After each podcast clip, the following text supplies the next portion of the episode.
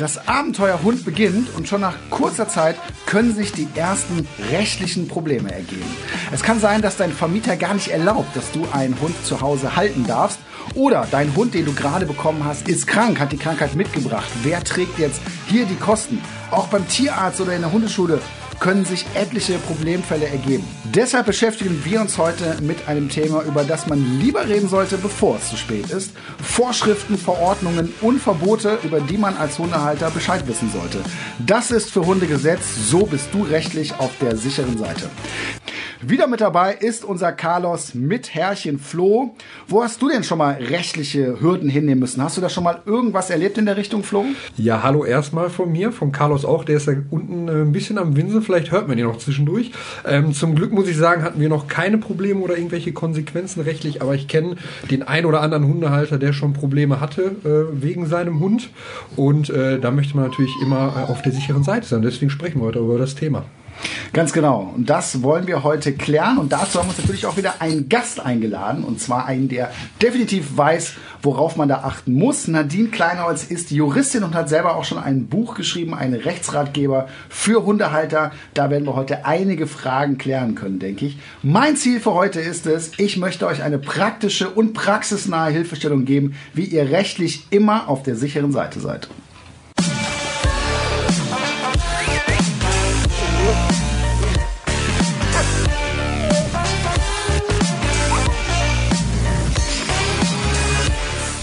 Ja, Flo, dann lass uns doch mal langsam in das Thema Recht einsteigen. Ich würde gerne anfangen mit dem Thema Hundekacke.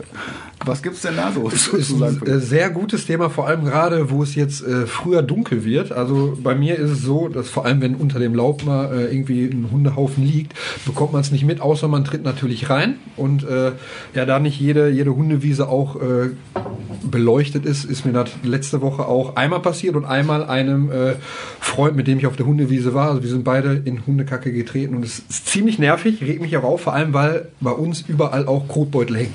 Ich kann nur sagen, willkommen in meinem Leben. Ja. Das ist was, was mich schon seit vielen Jahren begleitet. Glaube ich. Und immer wieder passiert.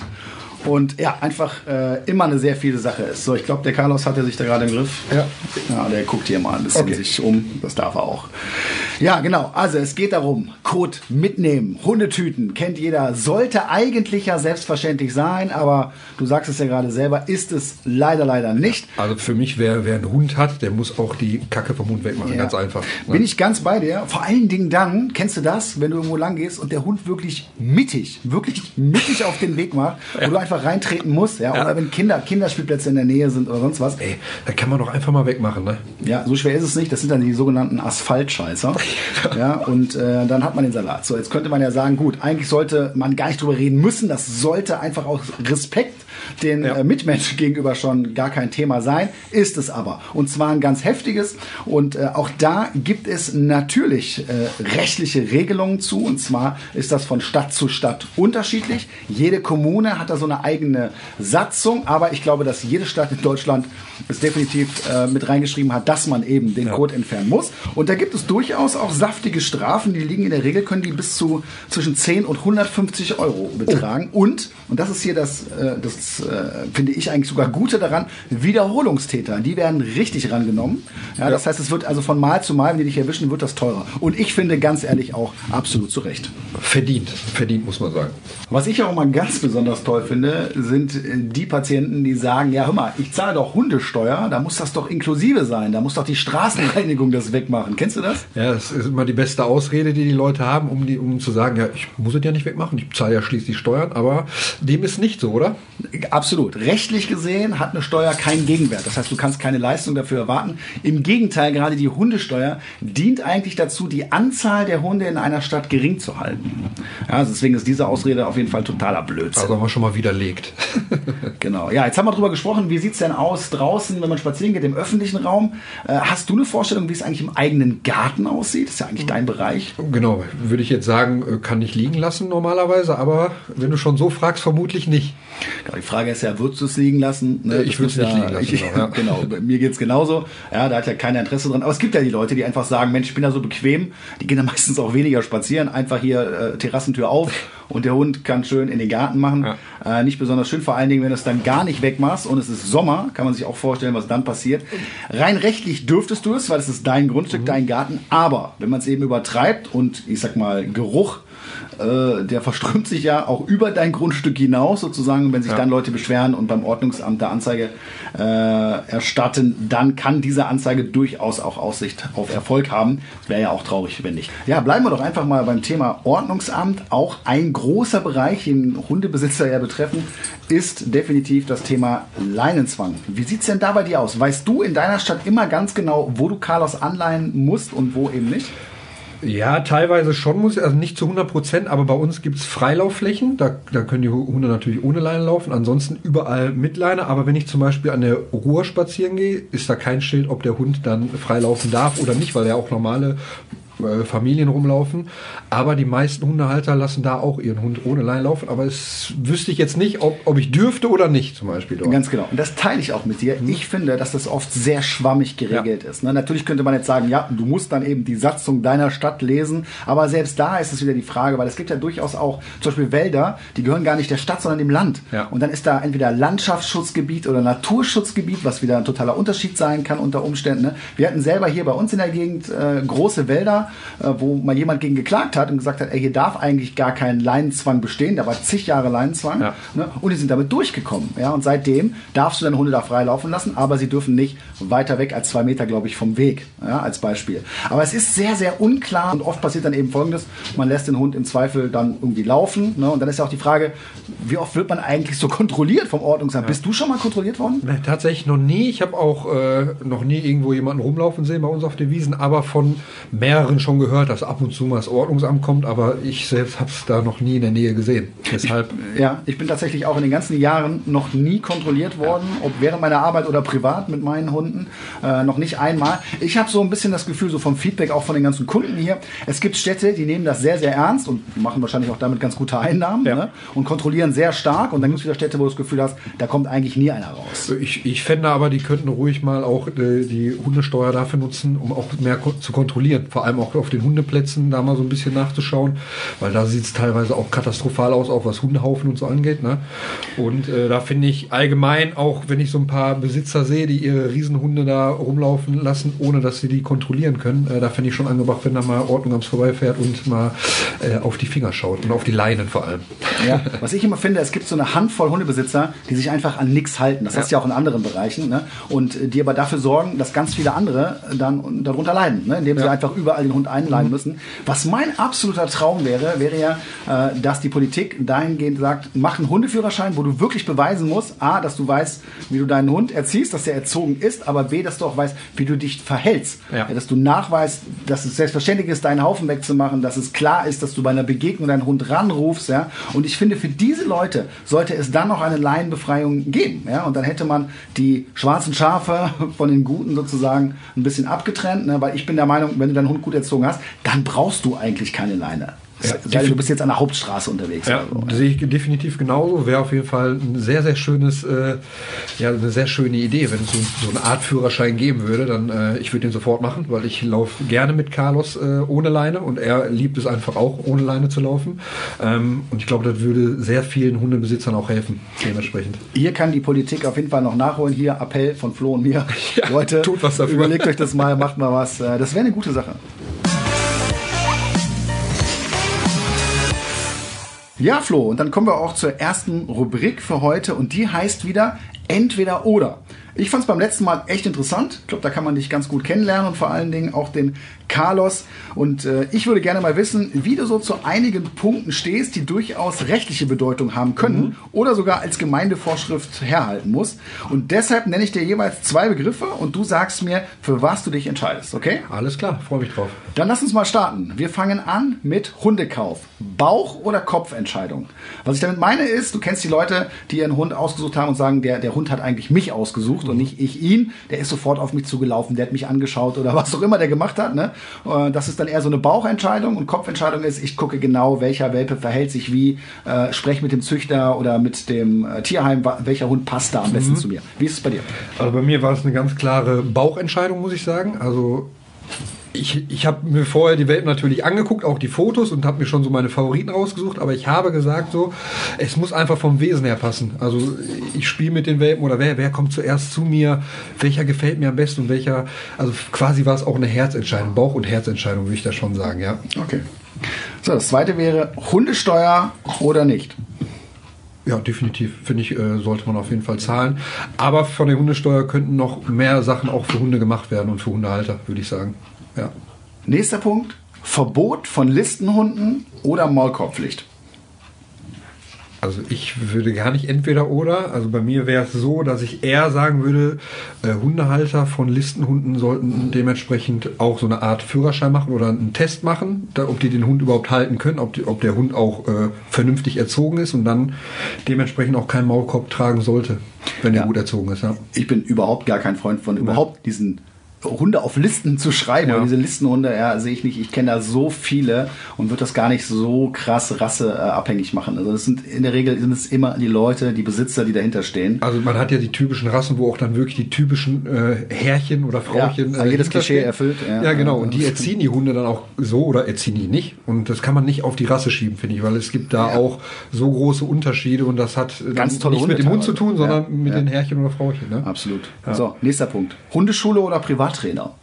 Definitiv Hundeschule, weil ich finde einfach, dieser ganze Umgang mit den anderen Welpen und mit dieser ganzen Gruppe ist viel, viel besser auch für die Hunde, für die Sozialisierung ähm, und vor allem auch für die ganze Ablenkung äh, der Hunde, Ja. dass, sie, dass sie dort äh, viel besser lernen. Ähm, also habe ich zumindest das Gefühl und die Erfahrung gemacht und äh, würde immer sagen Hundeschule. Okay. Ja.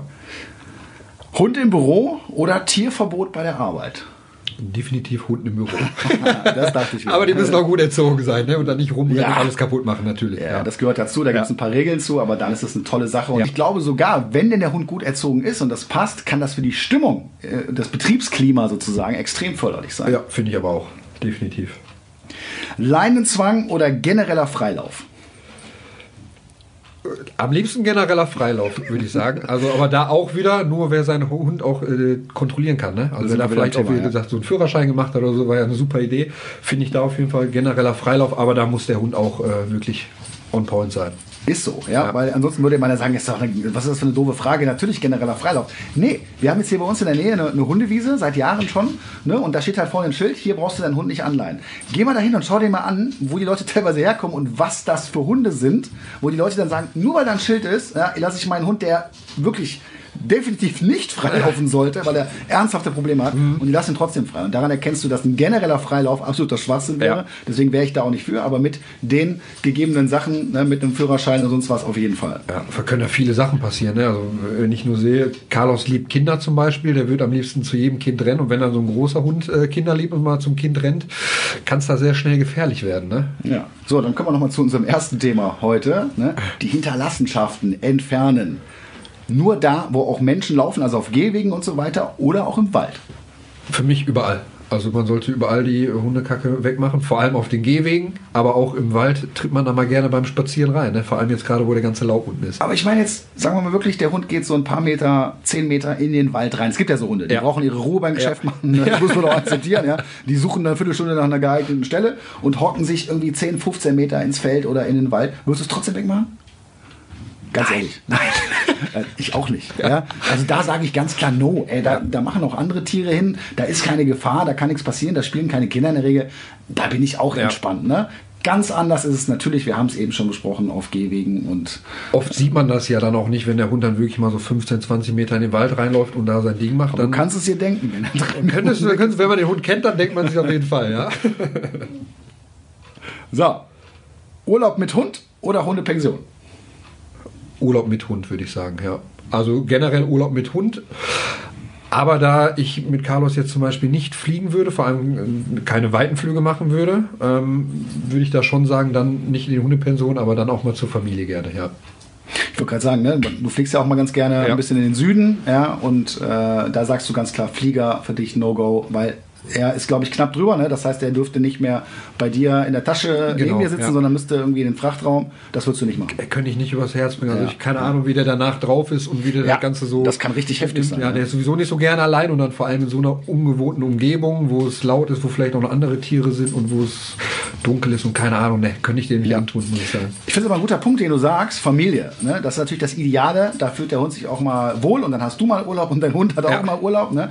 Äh, aber auch eine gute Pension, die ich dann aber vorher auch schon kenne, wo mein Hund schon mal war, wo es eingespielt ist, man ja. lernt sich ja dann auch über die Jahre kennen, finde ich generell auch tatsächlich in Ordnung. Definitiv. Ja. Aber hier geht es gerade nicht um mich, sondern es geht um dich. Vor allem, wenn es eine gute Hundepension ist und dann man auch wirklich so Feedback von anderen Leuten hat, ne? dass auch wirklich da die Leute, die dort arbeiten, auch wirklich gut mit den Hunden umgehen. Ne? Also ich, du weißt selber, also in fremde äh, Hände den Hund abzugeben, ist immer sehr, sehr schwierig. Ne? Also deswegen eigentlich nur an Freund und Familie. Ja.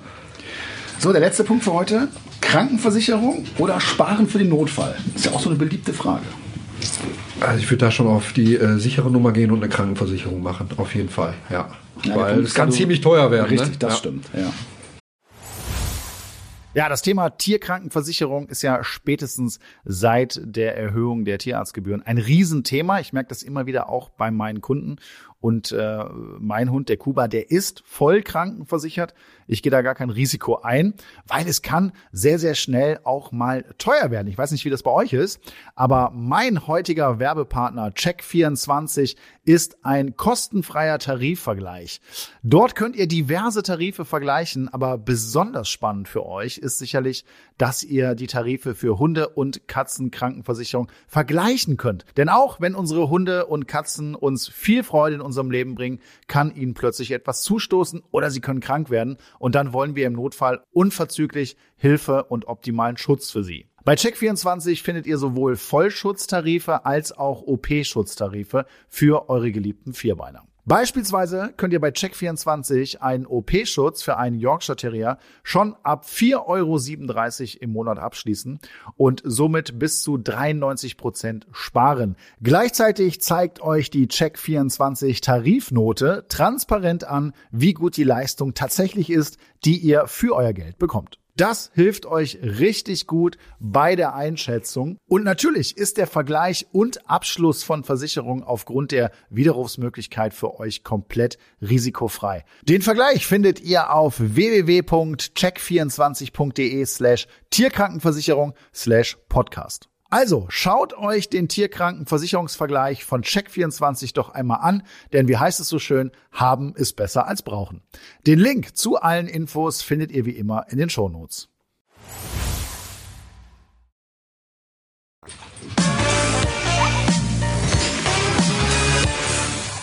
Wir begrüßen unseren Gast für heute, der sich mit dieser Thematik nur allzu gut auskennt. Willkommen, Nadine Kleinholz. Ja, danke sehr. Danke, dass ich hier mit dabei sein darf. Ich freue mich. Ja, wir uns auch. Du bist Juristin und hast unter anderem auch einen Rechtsratgeber für Hundehalter geschrieben. Ist es denn wirklich so schwierig, in den Vorschriften und Gesetzen den Überblick zu behalten? Ja, es ist tatsächlich nicht so einfach. Das Problem ist, dass äh, nicht nur jedes Bundesland und jedes, jede Kommune unterschiedliche Regelungen hat, sondern dass diese Regelungen auch in Abermillionen Gesetzen unterschiedlich verteilt sind. Ich gebe dir jetzt einfach mal ein Beispiel, ich glaube, äh, wo es vielen so geht, wo sie nicht genau wissen, was ist jetzt zu tun. Ich bin in einem Wald spazieren und möchte meinen Hund gerne ableihen. Darf ich oder darf ich nicht? Ja, gute Frage. Ähm, wir Juristen würden jetzt wie immer antworten, jein. ja, also, Dank, wir ja äh, danke fürs Gespräch. wir kennen ja kein Schwarz und Weiß. Ähm, es kommt tatsächlich darauf an, wenn Leinenpflicht ähm, in dem Wald herrscht, nein. Ja, aber woher weiß ich das? Es äh, kommt immer darauf an, wie die Gesetzeslage bei dem bestimmten Wald ist. Das hört sich zwar jetzt vielleicht ein bisschen komisch an, aber tatsächlich ist es von Wald zu Wald unterschiedlich. Weil ein Wald kann entweder ein Naturschutzgebiet sein, da herrscht grundsätzlich Leinenpflicht. Oder Kannst eben du mich noch hören, Nadine? Carlos schneidet ein bisschen rum gerade. Ganz leicht. Also, Entschuldigung. Ja, also wenn wir ein Naturschutzgebiet haben, manche Wälder, die äh, sind ja Naturschutz oder auch Landschaftsschutzgebiete. Da steht ja meistens auch ein Schild vorne dran. Ne? Da sieht man ja, hier ist Naturschutzgebiet, das kann man ja dann in dem Moment erkennen. Meistens ja. Wenn es so ist, dann ist Leinpflicht. Da ist grundsätzlich Leinpflicht. Es gibt ganz seltene Ausnahmen, aber grundsätzlich ja, kann man sich daran halten, wenn ein Schild ist, Naturschutzgebiet oder Landschaftsschutzgebiet, dann ist auch Leinenpflicht. Wenn es jetzt kein Naturschutzgebiet ist, dann greifen meistens Landesgesetze oder Bundesgesetze, eben das Bundeswaldgesetz oder Landeswäldergesetze.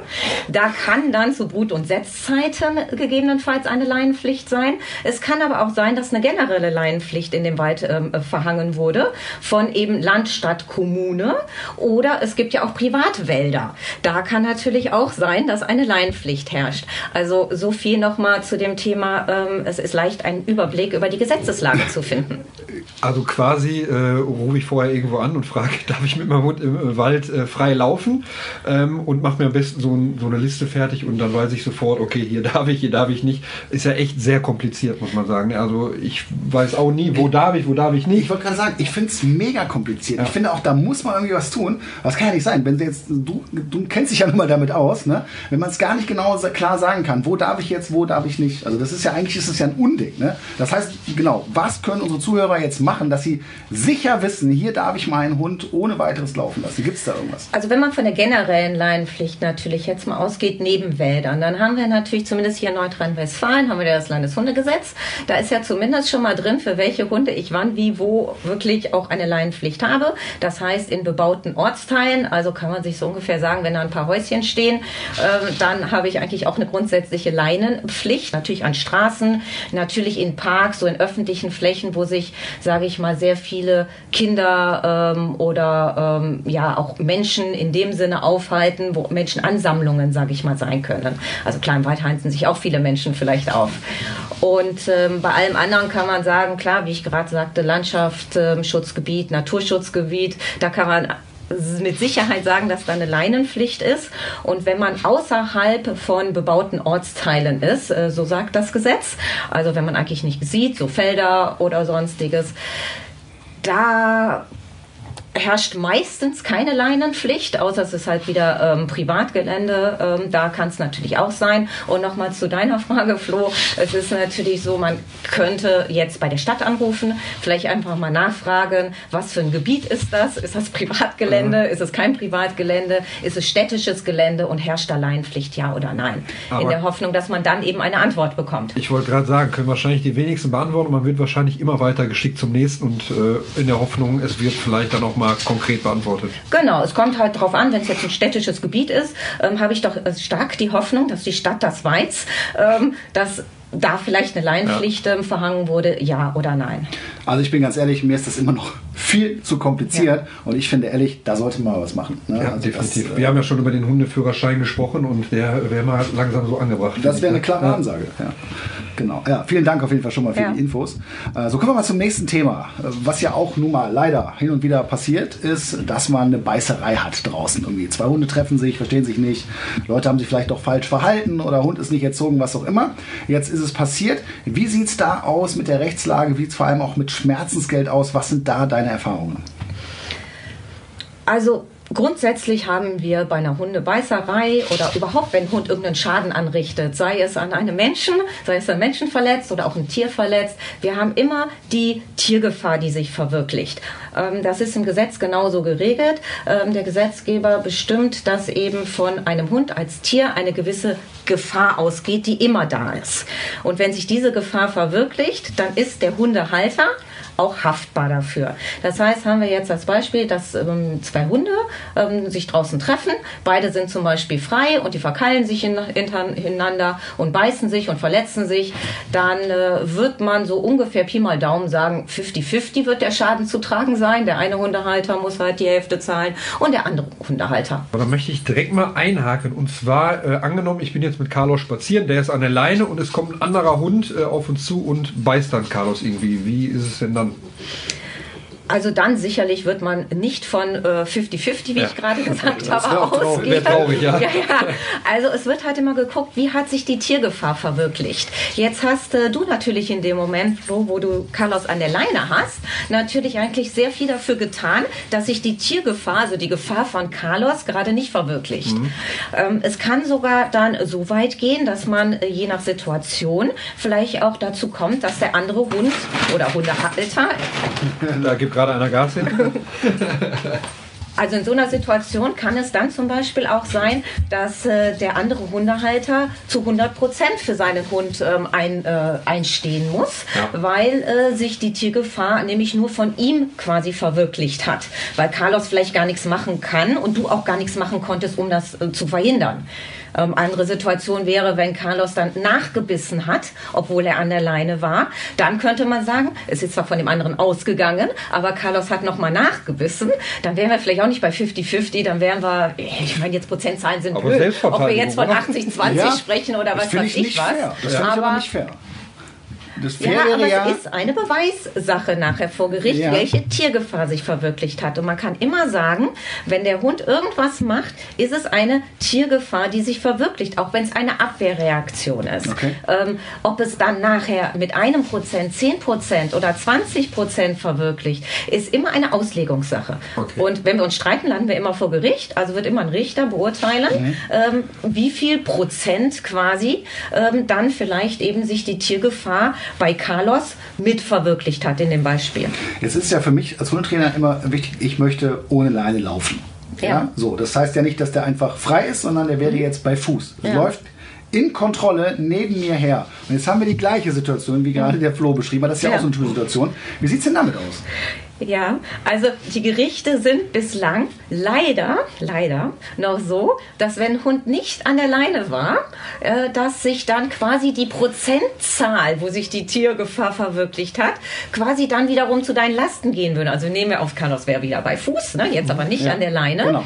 Dann ähm, wird sich die Tiergefahr wahrscheinlich mehr wieder zu Lasten von Carlos bewegen. Jetzt nicht, ne? vielleicht dann ähm, an der Leine 10%, ohne Leine 20%. Ich sehe das, ich persönlich sehe das nicht so. Ich sehe das auch juristisch nicht äh, immer ganz so, weil ich finde, wenn ein Hund wirklich bei Fuß läuft, hat sich die Tiergefahr nicht mehr ähm, verwirklicht.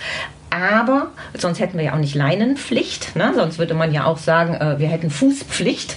Ähm, die Gerichte sehen es halt leider im Moment noch so. Da- es kommt darauf an, welcher Richter dann da ist. Man kann einen Richter haben, der vielleicht selbst einen Hund hat und sagt, ja, ähm, wenn der Hund aber super hört bei Fuß, ist das für mich genau das Gleiche.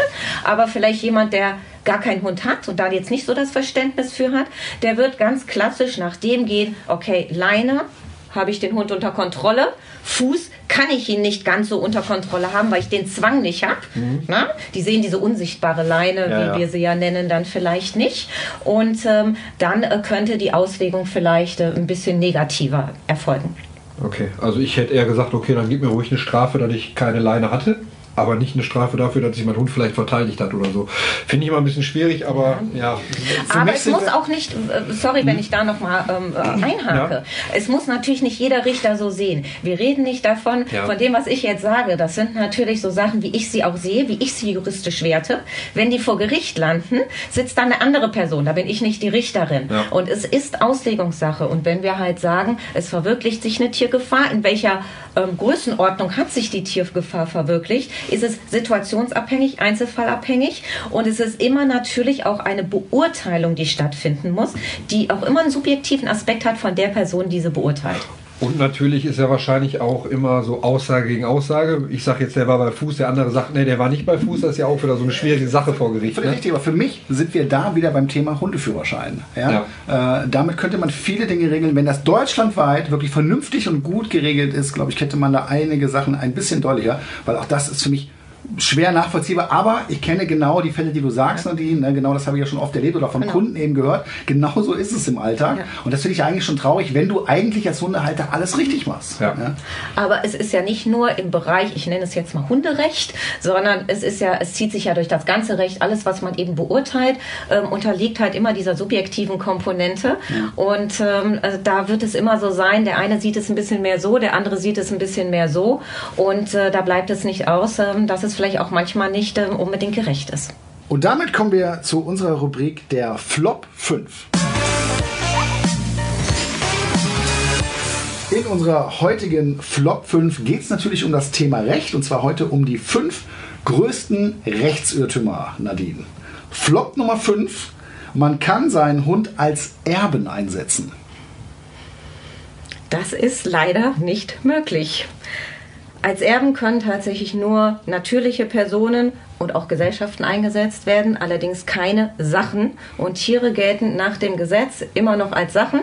Und ähm, von daher ist das nicht möglich. Was man allerdings machen kann, ist, äh, dass man äh, zu Lebzeiten quasi äh, sein Vermögen oder ein Teil seines Vermögens äh, quasi als Auflage für die Erben verfügt und sagt, so und so viel äh, muss aufgewandt werden für den Hund, für die Pflege des Hundes, für die Unterbringung des Hundes etc. Also das ist möglich, so dass man indirekt einen Teil seines Vermögens dem Hund belassen kann. Der Nur der Hund kann natürlich nicht selbst drüber verfügen, ja. sondern quasi der Erbe muss dieses Geld für die Unterbringung oder so des Hundes äh, verwenden. Dann kommen wir zu Flop 4. Hartz-IV-Bezieher dürfen keinen Hund halten. Auch das stimmt nicht. Tatsächlich das Thema Hartz IV und Hund polarisiert und man hört das immer wieder. Also das erstaunt mich. Ähm, es sagen ganz viele Leute, Hartz IV-Empfänger dürfen keine Hunde halten, weil dafür das Geld nicht ausreicht und der Staat ja auch kein zusätzliches Geld eben für Luxus, ne? Mhm. Luxushund gibt. Ne? Ähm, Hund hat ja Hundesteuer ne? und deswegen ist ja Luxussteuer. Ja. Ähm, aber das stimmt natürlich nicht. Ich muss natürlich gucken, dass das Geld, was mir in irgendeiner Form zur Verfügung steht, natürlich ähm, ausreicht, um den Hund und mich zu versorgen. Super, wir kommen zu Irrtum Nummer drei. Jeder Hundehalter muss eine Haftpflichtversicherung haben. Rein rechtlich betrachtet ein klares Nein. Hier im Landeshundegesetz äh, Nordrhein-Westfalen ist ähm, die Pflicht, ähm, eine äh, Hundehaftpflichtversicherung haben, zu haben, nur für große Hunde, also die 2040-Regelung. Hund ähm, wiegt mehr als 20 Kilo oder ist, hat eine höhere, größere Widerrisshöhe als 40 Zentimeter. Oh, ähm, da ist eine Hundehaftpflichtversicherung Pflicht, für kleine Hunde nicht. Aber wenn man mal Sinn und Zweck sieht, wir haben ja gesehen, dass die Tiergefahr ähm, sich ganz schnell verwirklichen kann und die kann sich auch bei einem kleinen Hund verwirklichen. Ja. Und äh, von daher allein aus finanzieller Sicht und ökonomischen Gründen wäre es natürlich schon sinnvoll, wenn man auch für einen kleinen Chihuahua eine Haftpflichtversicherung hat. Aber gesetzlich ist es nicht vorgeschrieben für jeden Hund. Dann kommen wir zu Flop Nummer zwei. Ähm, mein Vermieter kann die Hundehaltung immer verbieten. Nein, das funktioniert so nicht. Sicherlich hätten das sehr viele Vermieter gerne, ähm, aber das ist auch ein ähm, ein sehr weitläufiges Thema, wo ähm, sehr viele Gerichtsurteile vorliegen. Äh, da wird sich ähm, oftmals drüber gestritten, aber ganz grundsätzlich dürfen Vermieter es nicht verbieten. So, Nadine, dann kommen wir zu Flop Nummer 1 und der lautet: Kampfhunde müssen immer einen Maulkorb tragen. Das ist tatsächlich nicht nur Flop Nummer eins, sondern auch ein richtig heikles Thema. Kampfhunde insgesamt. Ganz kurz, nein, nicht jeder Kampfhund muss immer einen Maulkorb tragen. Zuerst müssen wir klären, was überhaupt ein Kampfhund ist. Und dann kommt es natürlich auch darauf an, wie gefährlich ähm, der Hund ist. Hat er eine Maulkorbpflicht auferlegt bekommen? Das richtet sich dann wieder nach den Gesetzen, die sich dann wiederum nach den Landesgesetzen der einzelnen Bundesländer regeln. Aber nochmal kurz gesagt, nein, äh, nicht jeder Kampfhund muss immer einen Maulkorb tragen. Darf ich rechtlich gesehen überhaupt noch Kampfhund sagen? Darf man das noch? Oder heißt das nicht jetzt Listenhund rechtlich, so? Rechtlich verbietet dir das gar so, keine André. Du darfst tatsächlich immer Kampfhund sagen. Ähm, das, ist, äh, das ist tatsächlich, ich weiß nicht, ob das noch politisch so ganz korrekt ist. Ah, Gesetzlich ja. darfst du es aber. Ähm, aber ich glaube, politisch ist die richtige Bezeichnung im Moment Listenhund, ja, ich wenn ich mich Kampfhund recht erinnere. Sehr, äh, Kampfhund finde ich auch sehr, sehr wertend. Ne? Ja, ja, und deswegen, ich glaube, inzwischen nennt man es Listenhund, wenn man mhm. politisch korrekt sein möchte. Da haben wir auch schon drüber gesprochen. Also wir sind nicht der große Freund von der Liste. Nein, ne? definitiv nicht. Alles Hunde.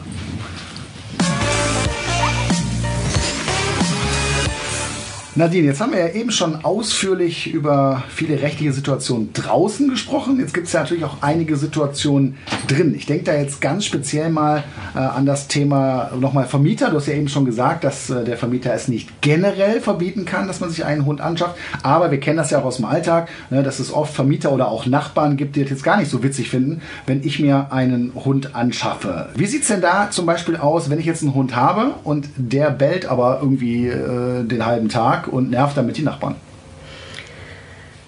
Also in letzter Konsequenz kann dir tatsächlich drohen, dass äh, dir die Hundehaltung in der Mietwohnung verboten wird. Der Vermieter kann verlangen, dass du den Hund abschaffst. Zu dem Thema gibt es tatsächlich sehr viele Gerichtsurteile und die fallen auch wirklich sehr unterschiedlich aus.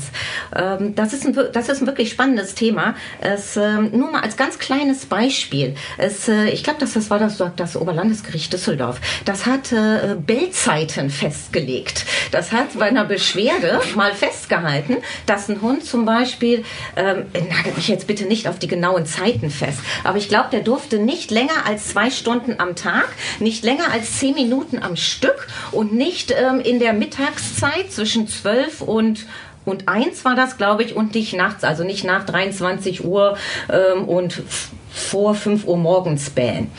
Ähm, ich meine, ich weiß, das hört sich sehr abstrus an. Du guckst mich genauso an, gerade André und auch du, Flo. Hat der Hund sich denn auch dran gehalten? weiß ich nicht, ob der Hund sich dran gehalten hat. Im Ergebnis ist es so, dass natürlich auch schon viele andere Gerichte festgehalten haben.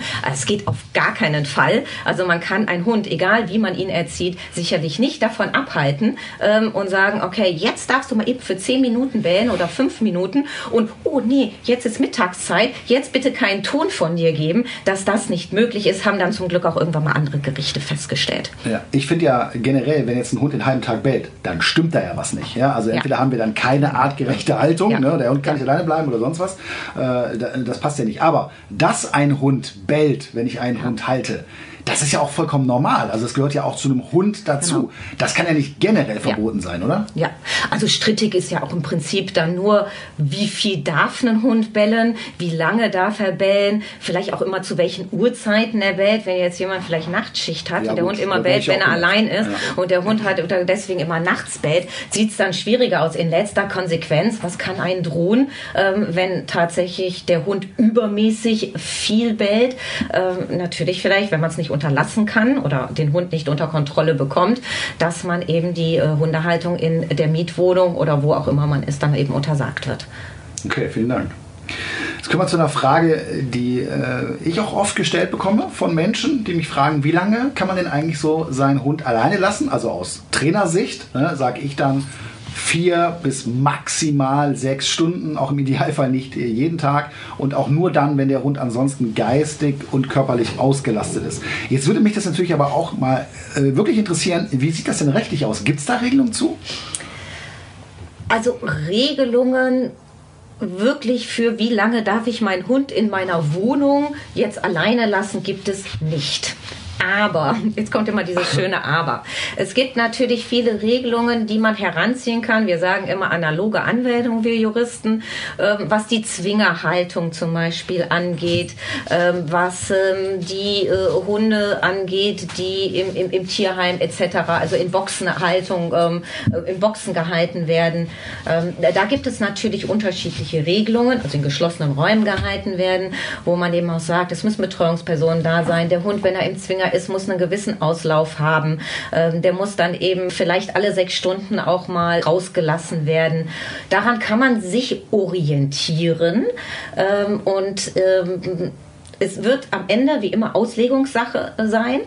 Es wird sicherlich kein Problem sein, wenn man den Hund acht oder vielleicht auch mal zehn Stunden alleine lässt. Wenn man aber jetzt anfängt, den Hund jeden Tag zehn, zwölf Stunden alleine zu lassen, ähm, egal ob er jetzt ausreichend Futter oder Wasser zur Verfügung hat, davon gehe ich jetzt einfach mal aus, ähm, sicherlich kommen wir da an eine Grenze, wo man sagt, dass es keine artgerechte Haltung mehr ist. Und da haben wir wirklich eigentlich nur das Tierschutzgesetz, wo man sagt, der Hund ist artgerecht zu halten. Und ähm, das ist dann eben Auslegungssache. Ja, wobei ich dann schon finde, das ist nicht mehr artgerecht. Ne? ja, deswegen sage ich ja mal so einmalig, weil man irgendwas ja, hat und sagt, klar. okay, der Hund muss jetzt mal zehn Stunden alleine sein. Da, da könnte mir keiner was, wenn das einmal passiert. Also da wird man sicherlich dann halt nicht sagen, bei einmal zehn Stunden alleine lassen, das ist jetzt ähm, aber eine ähm, tierschutzwidrige ha ähm, Haltung. Mhm. Wenn das aber täglich vorkommt, ich glaube, da kommen wir dann an eine Grenze und das ist dann wiederum gesetzlich verboten. Okay. So ein bisschen anschließend an das Thema gerade, du hast es auch kurz mal eben erwähnt, ähm, darf ich meinen Hund in eine Box sperren? Du kennst ja diese Hundeboxen. Ne? Ist es eigentlich erlaubt, dass ich meinen Hund da einsperre? Ja, sicherlich. Und auch da kommen wir wieder, es ist alles erlaubt, solange es nicht tierschutzwidrig ist. Ähm, und tierschutzwidrig steht nicht genau drin. Also auch da wird das Tierschutzgesetz oder sonst ein Gesetz nicht sagen, ein Hund darf in eine Box, aber nur nachts und wenn ich neben der Box liege oder eben, äh, wenn ich ihn allein in der Box lasse, nur eine Stunde. Sowas wird es nicht geben. Aber einen Hund in einer kleinen Box ähm, einzusperren über ähm, sechs bis ähm, acht Stunden, ja, da kommen wir dann wieder an eine ähm, Grenze, zum, die wirklich tierschutzrelevant ist und dann halt auch nicht mehr erlaubt ist, ja. Ich muss sagen, da wäre es ja auch schön, wenn es da in beide Richtungen klare Regeln geben würde. Ne? Also zum Thema, wie lange darf ich einen Hund allgemein allein lassen, also wenn es da wirklich so eine wirkliche Zeit gibt, genauso wie beim äh, beim Thema, ähm, wie lange darf ich einen Hund in eine Box sperren. Also mhm. müsste für mich so, finde ich, klare Richtlinien geben, wo man dann auch äh, jemanden. Ja, damit man ja. nicht auf die Idee kommt. Ich, ich kenne echt, ich habe Fälle gesehen, wo die Leute sagen, ey, die haben Angst irgendwie, dass der Hund äh, dahin pinkelt oder irgendwo an die ja. Möbel geht und sperren den Hund vier Stunden in so eine Box ein. Das geht gar nicht. Nee. Ja, aber das, da könnte man ihm nichts, theoretisch, dieser Person. Nee, manche ähm, haben ja auch den die ganze Nacht in der Box drin. Das empfehle ich auch, ja, weil gerade beim ja. Welpen. Äh, ist es ja so, dass ich ja da mal daneben liege und äh, äh, mitkriege, wenn mein Hund nervös wird und raus muss. Einfach, ja, das dient ja der Stubenreinheit, ne? da finde ich es okay. Genau. Äh, ja, und der Hund schläft ja nachts auch, ne? aber jetzt so tagsüber. Ah. Ja, also ich finde es immer schwierig. Ähm, ich verstehe ähm, auch, was du meinst, Flo, mit mhm. diesen klaren Grenzen. Wie lang ähm, Vorgaben, wie lange darf ich meinen Hund vielleicht alleine lassen, wie lange darf ich den in eine Box sperren, etc. Das Problem ist, das wird aber nicht funktionieren aus meiner Sicht. Auch rechtlich wird. nicht, weil äh, nicht nur, weil es nicht kontrolliert wird. Für mich ist das auch einfach immer eine Frage, man muss es unterschiedlich betrachten, ob ich jetzt einen acht Jahre alten, total entspannten Hund habe, den kann ich sicherlich mal länger auch ähm, vielleicht in der Box lassen oder auch länger alleine lassen, wie wenn ich einen ganz jungen, hibbeligen Hund habe, der vielleicht auch noch ähm, gerade ein bisschen Trennungsangst oder was weiß ich, was heißt jetzt gar noch nicht mal eine rechtliche Frage, eigentlich müsste ich eher dich fragen, André, ähm, genau. wo man eben sagt, da ähm, kommen wir an eine Grenze. Was bedeutet denn Tierschutz? Tierschutz bedeutet, na, dass wir den Hund kein Schmerzen, kein Leiden zufügen und ähm, Leiden bedeutet auch zum Beispiel, dass ein Hund, na, nach dem Tierschutzgesetz, wenn der zu lange alleine gelassen wird, weil er Trennungsangst hat und ich mache das tagtäglich und der Hund hat Trennungsangst, dann leidet mein Hund. Ja, und dann, dann begehe ich einen Verstoß gegen das Tierschutzgesetz. Okay. Ähm, und das ist eben situations- und hundeabhängig. Ich kann nicht sagen, ein Hund, der Trennungsangst hat, kann ich nicht sagen, allgemein darf ich nur vier Stunden alleine lassen. Das ist für einen Hund mit Trennungsangst, ist es tierschutzwidrig. Für einen Hund, der aber vollkommen relaxed ist, ist es nicht tierschutzwidrig. Und deswegen wird man da keine festen Zeiten draufsetzen können. Das ist genauso wie der Versuch des Oberlandesgerichts Düsseldorfs im Endeffekt, einem Hund zu sagen, der soll zu einer bestimmten Zeit nicht bähen. Ähm, das kann man auch einem Hund nicht verbieten. Und deswegen ähm, ist es halt so schwierig, da eine Grenze zu ziehen, rechtlich gesehen. Ich verstehe aber das Anliegen, Man weil es halt total schwierig aber einiges, ist. Äh, verbieten. Ja, klar. aber es ist ja. kontrollierbar auch. Ne? Also es ist es ja ist, alles schwer. Bisschen, ja. ne? Ich verstehe den Ansatz. Ja, und natürlich gibt es Unterschiede bei den Hunden, aber mir geht es trotzdem darum, äh, dass es klar sein sollte. Das gibt ja auch eigentlich der gesunde Menschenverstand her, äh, dass mein Hund, dass man seinen Hund jetzt hier nicht fünf, sechs Stunden in so einer kleinen Box einsperrt. Also das halte ich ja, ja eigentlich für selbstverständlich, aber für manche ist es das eben nicht. Nein, aber jetzt wissen wir eben, äh, wie man damit umgehen kann.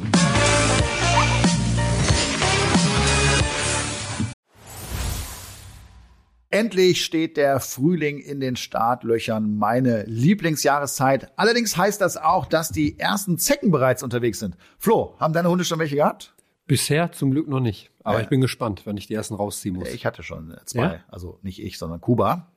Aber Zecken können bei einem Stich gefährliche Krankheitserreger auf Hunde übertragen. Das wissen, glaube ich, die meisten. Daher ist entsprechender Schutz sehr, sehr wichtig. Das Seresto-Halsband wehrt und tötet Zecken effektiv ab und zwar in der Regel schon bevor es überhaupt zu einem Stich kommt.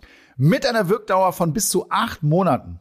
Wird das Halsband jetzt angelegt, ist das leidige Thema Floh- und Zeckenschutz also bis zum Jahresende abgehakt.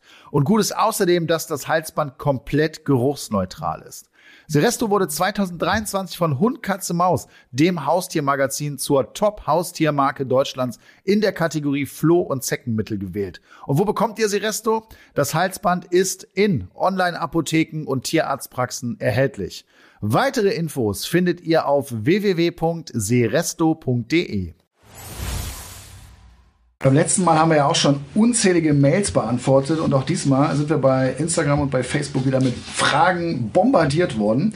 Deshalb haben wir uns mal ein paar Fragen zum Thema Recht rausgepickt, die wir jetzt gemeinsam mit dir, Nadine, klären wollen. Flo, willst du mal die erste vorlesen? Ja, ich fange mal an und zwar hat ein Hörer bei Instagram gefragt, ähm, ich habe einen Hund, der eigentlich mit ins Büro sollte, jetzt hat mein Arbeitgeber das aber verboten. Darf er das? Also darf er erst Ja sagen, dann auf einmal Nein? Also das ist auch äh, wiederum mit äh, einem Jein zu beantworten. äh, wenn er einmal zugesagt hat, kann es sein, dass man vielleicht aus Gewohnheitsrecht einen Anspruch hat. Aber ich gehe jetzt erstmal davon aus, dass dem nicht so ist. Also es gibt keinen Anspruch darauf, dass ein Hund mit ins Büro darf. Keinen grundsätzlich mhm. gesetzlichen Anspruch drauf. Es gibt aber natürlich ähm, jede weit Menge weitere Probleme. Ähm, bei einem Vollzeitjob zum Beispiel ähm, stellt sich dann die Frage, wohin mit dem Hund, wenn ich ihn nicht mitnehmen darf. Mhm. Und da gab es einen ganz abstrusen Fall. Da hat nämlich in Süddeutschland tatsächlich ein Hundebesitzer seinen Hund dann einfach während der Arbeitszeiten in seinem Auto gelassen. Oh. Also nicht, dass man seinen Hund nicht mal zwischendurch in seinem Auto lassen darf, aber ähm, klar, ich meine, da braucht man uns, glaube ich, nicht drüber zu unterhalten, dass man den Hund nicht, wenn man acht oder zehn Stunden arbeitet, selbst wenn es nur sechs Stunden ist, nicht in seinem Auto ähm, lassen darf. Da hat dann natürlich auch das Verwaltungsgericht Stuttgart entschieden, ähm, nein, das ist verboten. Das ist tierschutzwidrig. Und ähm, wir hatten ja gerade schon das Thema mit zu Hause lassen. Wenn es eine tägliche Sache ist, wo ich den Hund zu Hause dann äh, zehn Stunden alleine lasse, auch das wäre dann wiederum tierschutzwidrig. Ein weiterer Zuhörer hat eine Mail geschrieben. Lieber André, wir wohnen in einer Doppelhaushälfte mit gemeinsamen Garten mit den Nachbarn. Das Problem, unser Hund läuft ständig durch den Gartenteil des Nachbarn. Wie kann ich das begrenzen? Könnte ich jetzt erklären, ja, aber jetzt geht es ja erstmal darum, wie verhält sich das Ganze rechtlich, Nadine? Also der Hund sollte natürlich nicht einfach bei den Nachbarn aufs Grundstück laufen. Da kann der Nachbar sagen, das hat er zu unterlassen. Das kann der, ähm, das kann er auch ähm, ne, gerichtlich durchsetzen, dass der Hund äh, das Nachbargrundstück nicht betreten darf. Mein Tipp daher, zieht einfach einen Zaun, wenn ihr es nicht anderweitig begrenzen könnt, oder geht einfach in die Hundeschule zum Beispiel zum André. Das finde ich noch besser. Ja. kann ich auch, kann ich nur empfehlen. Ja. Spart euch das Geld für den Zaun. Kommt vorbei, wir regeln das, Leute. Okay, dann haben wir noch eine Frage und zwar, mein Hund ist bereits im Rentenalter und nicht mehr gut zu Fuß. Muss ich ihm dennoch, selbst wenn ich ihn trage oder einem, in einem Fahrradkorb mitnehme, in der Einkaufsstraße oder im Bürgerpark eine Leine anziehen, nur weil es vorgeschrieben ist? Ganz klare Antwort, ausnahmsweise mal für Juristen auch eine klare Antwort. Ähm, egal wie alt der Hund ist, ja, wenn Leinenpflicht an diesem Ort ist, dann hat der Hund an der Leine zu sein. Ja, egal wie gut er hört, er muss trotzdem, egal wie alt, wie gut er egal, hört. Egal wie alt er ist, egal ob ich ihn trage, egal was ich mit ihm mache, ähm, der Hund hat dann an der Leine zu sein. Perfekt. Ja, super. Vielen Dank, Nadine. Wenn ihr übrigens eine Frage habt zu unserem Podcast oder ein Problem mit eurem Hund, meldet euch einfach. Per Facebook oder per Instagram unter dem Hashtag Welpentrainer findet ihr uns. Wir haben nun darüber gesprochen, welche rechtlichen Probleme auftauchen könnten, wenn man mit dem Hund draußen unterwegs ist und auch, wie es sich in der Wohnung verhält. Aber eigentlich fängt es ja schon viel früher an, nämlich beim Kauf des Hundes. Ist es eigentlich sinnvoll, einen Kaufvertrag abzuschließen? Grundsätzlich ja. Es kommt natürlich auf den Kaufvertrag an. Ich kann natürlich wirksam auch immer einen Hund mündlich kaufen. Der Vorteil von einem Kaufvertrag, also von einem schriftlichen Kaufvertrag, ist natürlich, äh, dass ich dann äh, gewisse Dinge beweisen kann und äh, leichter von einem Rücktrittsrecht Gebrauch machen kann. Zum Beispiel, wenn ein Sachmangel, wir haben ja gelernt, Hunde sind eine Sache. Ähm, wenn also der Hund krank ist und mir das vorher nicht gesagt wurde, dann liegt quasi ein, eine Abweichung von der Beschaffenheit meines Kaufgegenstandes, Kaufgegenstand gleich Hund, ähm, vor, äh, sodass ich dann meine Rechte besser geltend machen kann, also eben Rücktritt ähm, dem Hund zurückgeben kann, mein Geld zurückverlangen kann. Wie sieht es denn generell bei Krankheiten aus? Ich hatte jetzt letztens das Beispiel von einem Kunden, der hat sich einen Welpen gekauft und dann hat sich irgendwann rausgestellt, der ist taub, der hört gar nichts. Also da kommt es auch wieder tatsächlich auf den Kaufvertrag ähm, an. Ist im Kaufvertrag ähm, geregelt, ähm, welche Beschaffenheit der Hund hat? Also nicht besonders ähm, geregelt, was für eine Beschaffenheit der Hund hat, sagen wir es mal so. Kann man davon ausgehen, dass man einen gesunden Hund gekauft hat. Und wenn dann im Kaufvertrag oder sonst auch nicht darauf hingewiesen wurde, dass der Hund taub ist, äh, dann ist das ein Mangel des Hundes. Bei einem Mangel des Hundes äh, sicherlich kann ich dann gewisse Rechte geltend machen.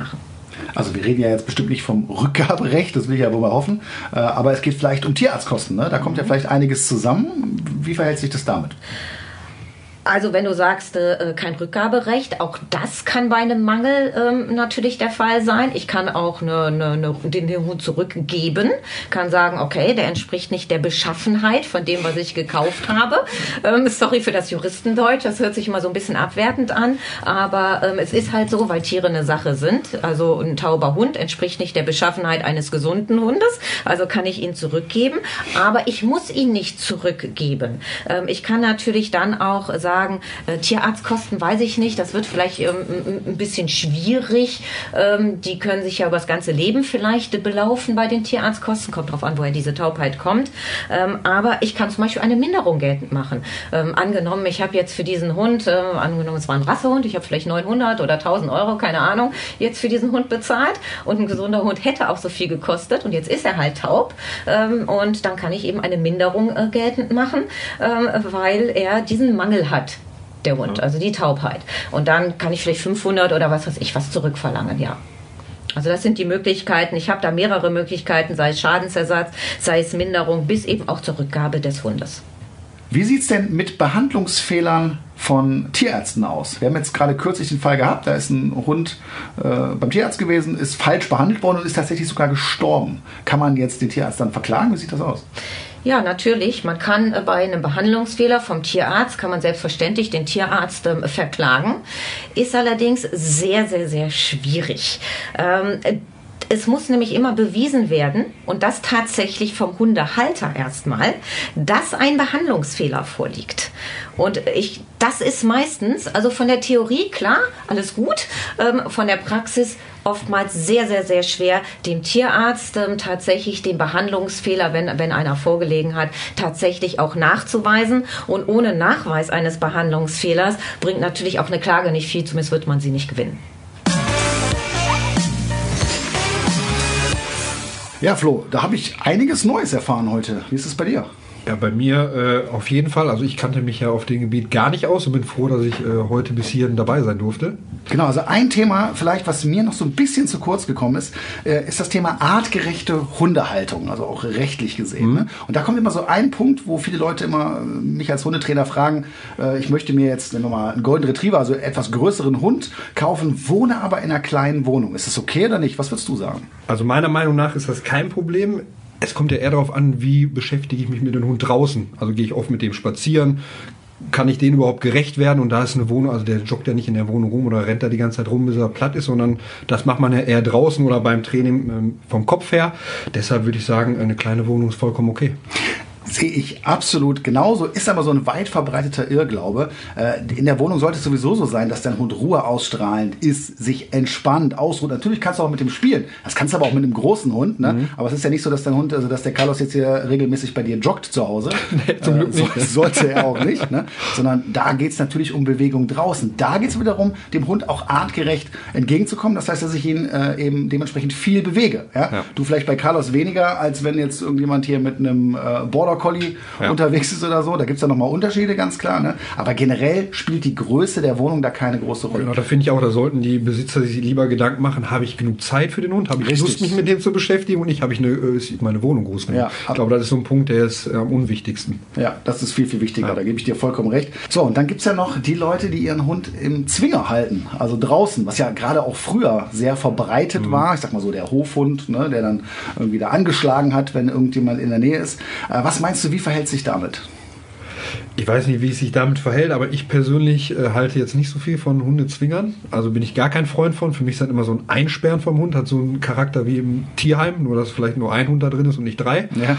Aber ich persönlich mag es überhaupt nicht und kenne mich da auch gar nicht in die Richtung aus, muss ich sagen. Ja, also es gibt ja äh, rechtliche Regelungen dazu. Ne? Da steht dann genau drin, wie groß muss jetzt äh, so eine Unterkunft, so ein Zwinger sein. Und dann ist das nach wie vor in Deutschland noch erlaubt, ne? wenn du das eben erfüllst. Aber ich bin da ganz bei dir. Äh, das ist für mich auch äh, nicht so richtig artgerecht. Ja, äh, früher war das vielleicht noch mal was anderes, ne? aber heute denke ich schon, der Hund ist eher Sozialpartner geworden und der sollte äh, nicht nachts äh, in irgendeinem Zwinger Ja, verbunden vor allem nicht so ein ge- gedrillter Wachhund, ne, der dann wirklich äh, auf Menschen bis auf den Besitzer nicht gut zu sprechen ist und dann wirklich auch jeden anbellt, jeden attackiert.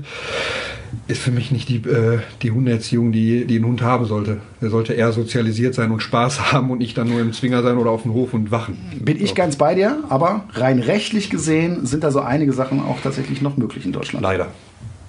So, und damit kommen wir zu unserem heutigen Spiel. Unser Spiel heute heißt richtig oder falsch und es geht um die kuriosesten Rechtsurteile rund um den Hund, die es bislang gab. Dabei hilft uns nochmal Nadine Kleinholz. Du hast ein paar kuriose Gerichtsurteile zusammengestellt. Die Frage nur, sind die wirklich wahr oder hast du dir sie ausgedacht? Unsere Aufgabe, lieber Flo, wir müssen raten. Wer als erster drei Punkte hat, hat gewonnen. Nochmal zur Erinnerung, Flo, ich führe bislang immer noch 3 zu 2 unsere Wertung. Danach nicht mehr. Ja, das werden wir sehen. Das. So, jetzt bin ich mal gespannt. Seid ihr bereit? Ja. Okay, los geht's. Richtig oder falsch? Ein Hamburger Taxifahrer ist zu einer Geldstrafe von 300 Euro verurteilt worden, weil er nur das Herrchen, aber nicht auch seinen Hund mitnehmen wollte. Ich muss mal kurz überlegen. Ein Hund ist ja eine Sache. Das habe ich ja heute gelernt hier. Ähm, Ich sag falsch. Einfach mal. falsch heißt, der ist nicht verurteilt worden. Ja, der ist nicht verurteilt worden. Ich sag, der ist verurteilt worden. Der musste ordentlich latzen. Richtig, Yes! er ist verurteilt worden. Wahnsinn. Die Begründung war, da der Taxifahrer nicht immer von äh, den vierbeinigen Fahrgästen begeistert ist, versuchen sie zwar öfters mal den Transport abzulehnen, rechtlich zulässig ist das aber nach äh, dem Urteil nicht. Die Taxifahrer haben nämlich eigentlich eine gesetzliche Beförderungspflicht. Geregelt ist diese Pflicht im Personenbeförderungsgesetz. Und diese Beförderungspflicht gilt eben nicht nur für den Fahrgast, sondern eben auch für seinen vierbeinigen Freund. Da Hunde rechtlich grundsätzlich wie Sachen behandelt werden, ja, wie du eben so schön gesagt hast, André, gelernt heute, hat ja. das Gericht gesagt, dass der Taxifahrer auch eben die Sache befördern muss und er kann die Mitnahme des Hundes nicht einfach verweigern. Zwar soll es Ausnahmen geben, ähm, wenn zum Beispiel der Taxifahrer allergisch ist oder eben auch Angst vor Hunden hat, aber dann muss er, wenn er den Hund aus diesen Gründen nicht mitnehmen kann, also ein berechtigter Grund vorliegt, ähm, eben einen anderen Wagen aus der Zentrale herbeirufen. Interessant. Seid ihr bereit für die zweite Frage? Ja. Dann geht's weiter. Wiederum richtig oder falsch. Das Oberlandesgericht Dresden hat einen Hundehalter wegen des Verstoßes gegen das Hundeverbringungs- und Einfuhrbeschränkungsgesetz zu einer Geldstrafe von 1200 Euro verurteilt. Der Mann hatte versucht, einen Riesenschnauzer aus Polen einzuführen. Die Rasse ist dort als Listenhund geführt. Okay, ich habe die Frage nicht verstanden. ich sage, ich sag, es Blödsinn. Stimmt nicht. Falsch. Also ist tatsächlich falsch. Also richtig, André? Es ist nämlich falsch. Scheiße. Das Gesetz zur Beschränkung nämlich des Verbringens oder der Einfuhr gefährlicher Hunde in das Inland, also eben das Hundeverdrängungs- und Einfuhrbeschränkungsgesetz, ähm, hat eine Reihe von Hunderassen. Ähm, Pitbull Terrier zum Beispiel, American Staffordshire Terrier ähm, und so weiter, die nicht nach Deutschland gebracht werden dürfen, weil der deutsche Gesetzgeber sie für besonders gefährlich ähm, hält. Der Riesenschnauzer steht aber nicht auf der Liste. Kannst du mal meinen Kampf und kurz die Kotbeutel aus dem Mund nehmen? Das wäre super. Den vollen oder? Nee, nicht den vollen, die leeren. Mit der Rolle spielt der gerne rum. Also, dann steht es wohl jetzt gerade 2 zu 0 für einen André. Jawohl. Flo, jetzt musst du dich aber noch ein bisschen anstrengen Ja, ich hier, ne? Also, nächste Frage. Richtig oder falsch heißt es wieder. Das Kölner Amtsgericht hat einen Hauseigentümer zu einer Schadensersatzzahlung in Höhe von 1700 an den Vermieter einer Nachbarwohnung verurteilt. Dessen Mieter hatte die Mietzahlungen aufgrund von unzumutbarem Hundegebell eingestellt.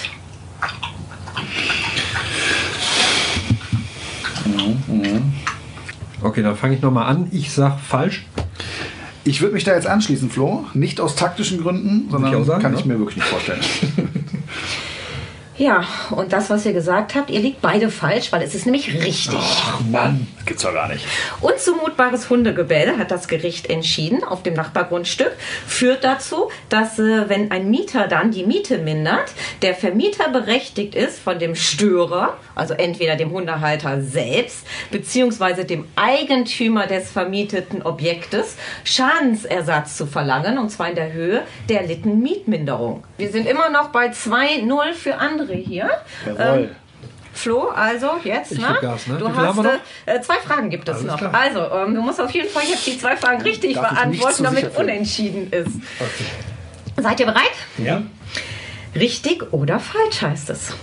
Das Oberlandesgericht Karlsruhe hat einem Hundehalter ein Schmerzensgeld und Schadensersatz in Höhe von 5000 Euro zugesprochen, nachdem dieser bei einer aggressiven Hunderauferei zwischen seinem eigenen und einem fremden Hund gebissen wurde, obwohl der eigene Hund ihn gebissen hat.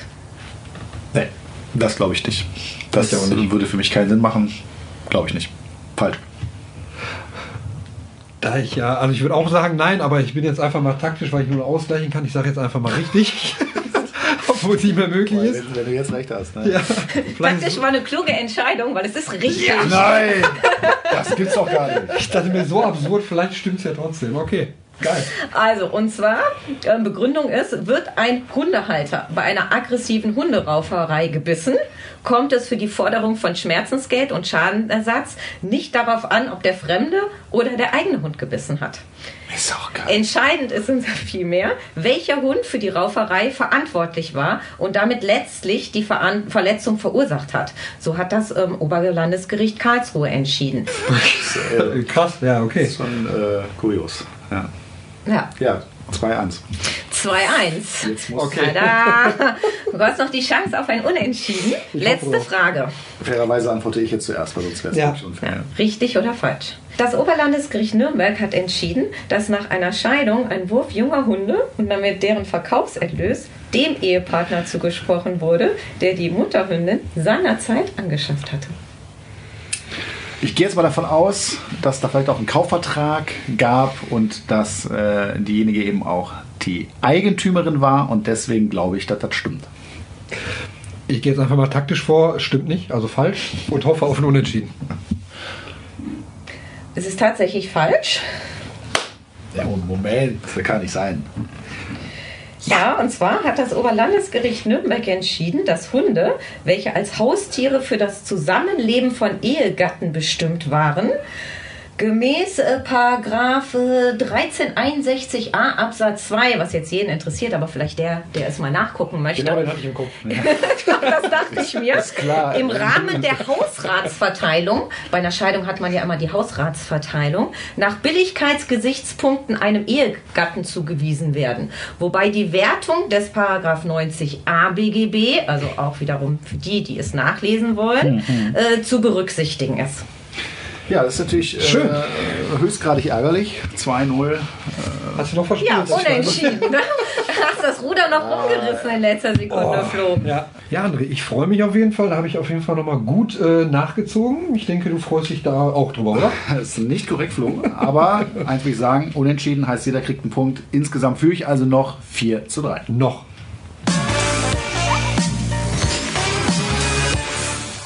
So, und das war's auch schon wieder für heute mit dem Weltentrainer Podcast.